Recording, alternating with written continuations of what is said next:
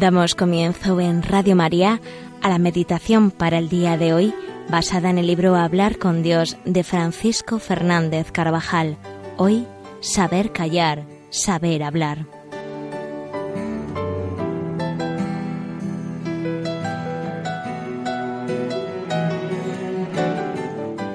Durante 30 años, Jesús llevó una vida de silencio.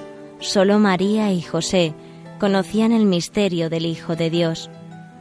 Cuando vuelve de nuevo al pueblo donde había vivido, sus paisanos se extrañan de su sabiduría y de sus milagros, pues sólo habían visto en él una vida ejemplar de trabajo. Durante los tres años de su ministerio público, vemos cómo se recoge en el silencio de la oración, a solas con su Padre Dios, se aparta del clamor y del fervor superficial de la multitud que pretende hacerle rey. Realiza sus milagros sin ostentación y recomienda frecuentemente a los que han sido curados que no lo publiquen. El silencio de Jesús ante las voces de sus enemigos en la pasión es conmovedor. Él permaneció en silencio y nada respondió. Ante tantas acusaciones falsas, aparece indefenso.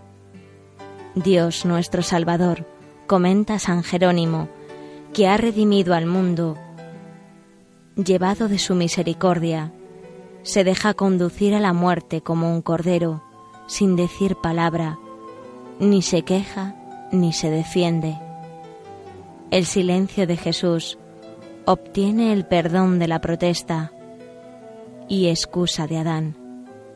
Jesús calla durante el proceso ante Herodes y Pilato y lo contemplamos en pie, sin decir palabra, ante Barrabás y delante del enemigo clamoroso. Excitados, vigilantes, sirviéndose de falsos testimonios para tergiversar sus palabras. Está en pie ante el procurador. Y aunque la acusaban los príncipes de los sacerdotes, nada respondió. Entonces Pilato le dijo, ¿No oyes cuántas cosas alegan contra ti? Y no le respondió a pregunta alguna, de tal manera que el procurador quedó admirado en extremo. El silencio de Dios ante las pasiones humanas, ante los pecados que se cometen cada día en la humanidad, no es un silencio lleno de ira ni despreciativo, sino rebosante de paciencia y de amor. El silencio del Calvario es el de un Dios que viene a redimir a todos los hombres con su sufrimiento indecible en la cruz el silencio de Jesús en el sagrario es el del amor que espera ser correspondido. Es un silencio paciente en el que nos echa de menos si no le visitamos o lo hacemos distraídamente.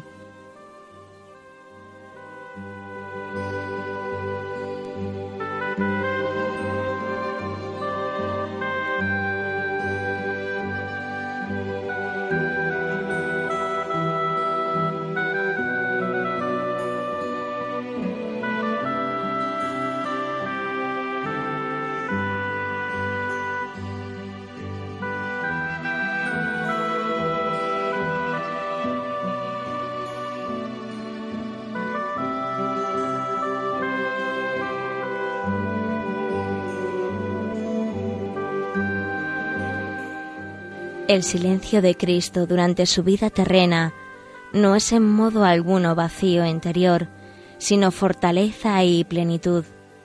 Los que se quejan continuamente de las contrariedades que padecen y de su mala suerte, quienes pregonan a los cuatro vientos sus problemas, los que no saben sufrir calladamente una injuria, quienes se sienten urgidos a dar continuamente explicaciones de lo que hacen y lo que dejan de hacer, los que necesitan exponer las razones y motivos de sus acciones, esperando con ansiedad la alabanza o la aprobación ajena, deberían mirar a Cristo que calla. Le imitamos cuando aprendemos a llevar las cargas e incertidumbres de toda vida, sin quejas estériles, sin hacer partícipes de ellas al mundo entero. Cuando hacemos frente a los problemas personales sin descargarlos en hombros ajenos, cuando respondemos de los propios actos sin excusas ni justificaciones de ningún tipo, cuando realizamos el propio trabajo mirando la perfección de la obra y la gloria de Dios, sin buscar alabanzas. Jesús callaba, y nosotros debemos aprender a callar en muchas ocasiones. A veces el orgullo infantil, la vanidad, hacen salir fuera lo que debió quedar en el interior del alma, palabras que nunca debieron decirse. La figura callada de Cristo será un modelo siempre presente ante tanta palabra vacía e inútil. Su ejemplo es un motivo y un estímulo para callar a veces ante la calumnia o la murmuración. En el silencio y en la esperanza se fundará vuestra fortaleza nos dice el Espíritu Santo por boca del profeta Isaías.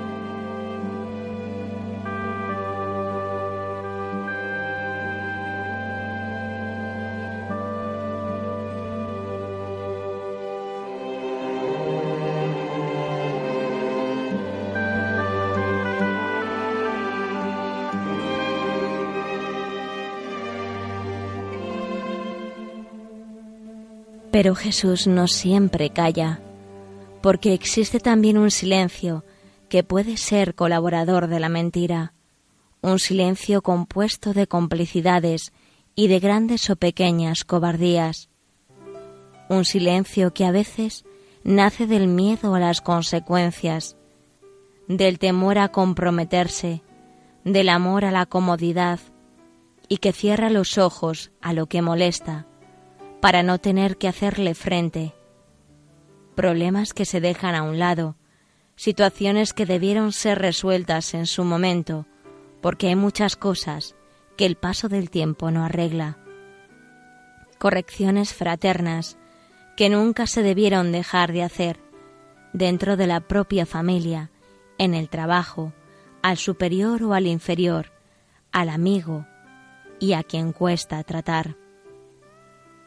La palabra de Jesús está llena de autoridad y también de fuerza ante la justicia, la injusticia o el atropello. Hay de vosotros, escribas y fariseos, hipócritas, porque exprimís las casas de las viudas con el pretexto de hacer largas oraciones. Jamás le importó ir contracorriente a la hora de proclamar la verdad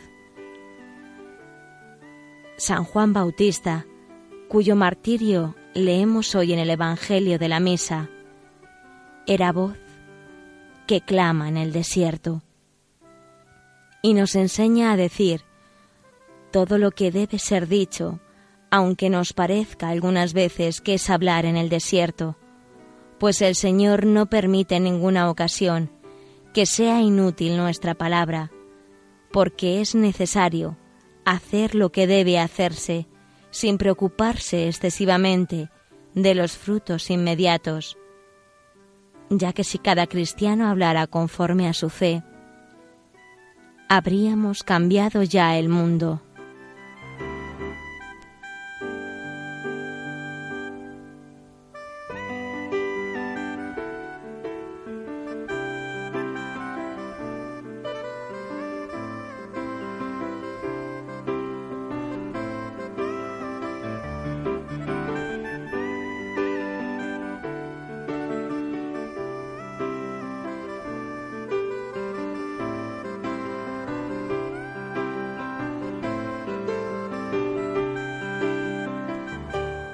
No podemos callar ante infamias y crímenes como, por ejemplo, el del aborto, la degradación del matrimonio y de la familia, o ante una enseñanza que pretende arrinconar a Dios en la conciencia de los más jóvenes.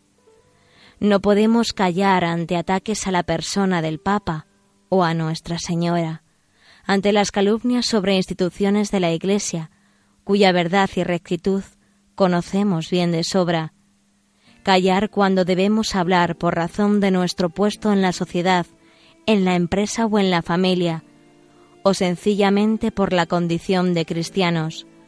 Podría ser en ocasiones colaborar con el mal, permitiendo que se piense que el que calla otorga.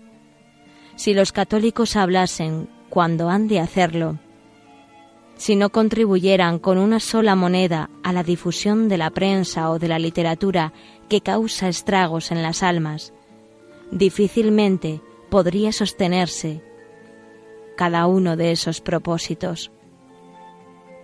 Hablar cuando debamos hacerlo, a veces en el pequeño grupo en el que nos movemos, en la tertulia que se organiza espontáneamente a la salida de una clase o con unos amigos o vecinos que vienen a nuestra casa a visitarnos, entre los amigos o clientes, ante un vídeo indecente en el autobús en el que viajamos y desde la tribuna si ese es nuestro lugar dentro de la sociedad. Por carta cuando sea preciso para animar con nuestro aliento o para agradecer un buen artículo que aparece en un periódico o manifestar nuestra disconformidad con una determinada línea editorial o un escrito doctrinalmente desenfocado, y siempre con caridad, que es compatible con la fortaleza, no existe caridad sin fortaleza.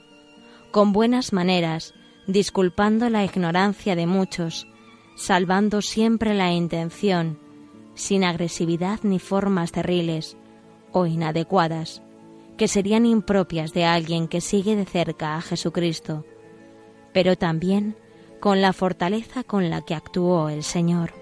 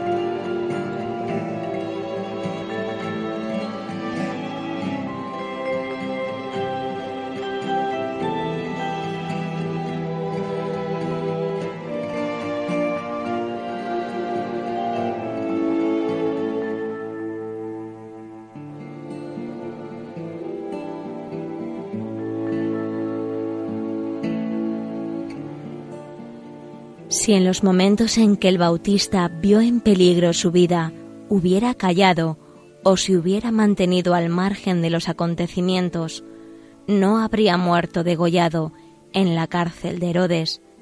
Pero Juan no era así. No era como una caña que a cualquier viento se mece. Fue coherente con su vocación y con sus principios hasta el final. Si hubiera callado, habría vivido algunos años más, pero sus discípulos no serían quienes primero siguieron a Jesús. No habría sido quien preparara y allanara el camino al Señor, como había profetizado Isaías. No habría vivido su vocación y por tanto no habría tenido sentido su vida. A nosotros, muy probablemente, no nos pedirá Jesús el martirio violento, pero sí esa valentía y fortaleza en las situaciones comunes de la vida ordinaria, para cortar un mal programa de televisión, para llevar a cabo esa conversión apostólica que debemos tener y no retrasarla más, sin quejarse en quejas ineficaces que para nada sirven, dando doctrina positiva, soluciones, con optimismo ante el mundo y las cosas buenas que hay en él, resaltando lo bueno, la alegría de una familia numerosa, el profundo gozo que produce realizar el bien, el amor limpio, que se conserva joven, viviendo santamente la virtud de la pureza. Existe un silencio cobarde contra el que siempre debemos luchar, el del que enmudece ante Dios. Ha puesto a su lado para que le ayude y le fortalezca en su caminar hacia Dios. Difícilmente podríamos ser valientes en la vida si no lo fuéramos en primer lugar con nosotros mismos, siendo sinceros con quien orienta nuestra alma.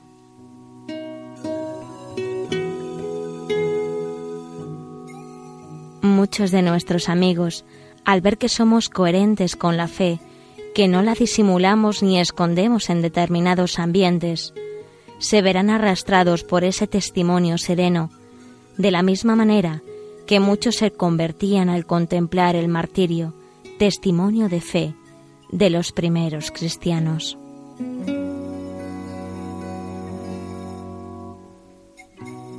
Pidamos en el día de hoy, que dedicamos especialmente a Nuestra Señora, que ella nos enseñe a callar en tantas ocasiones en que debemos hacerlo y a hablar siempre que sea necesario.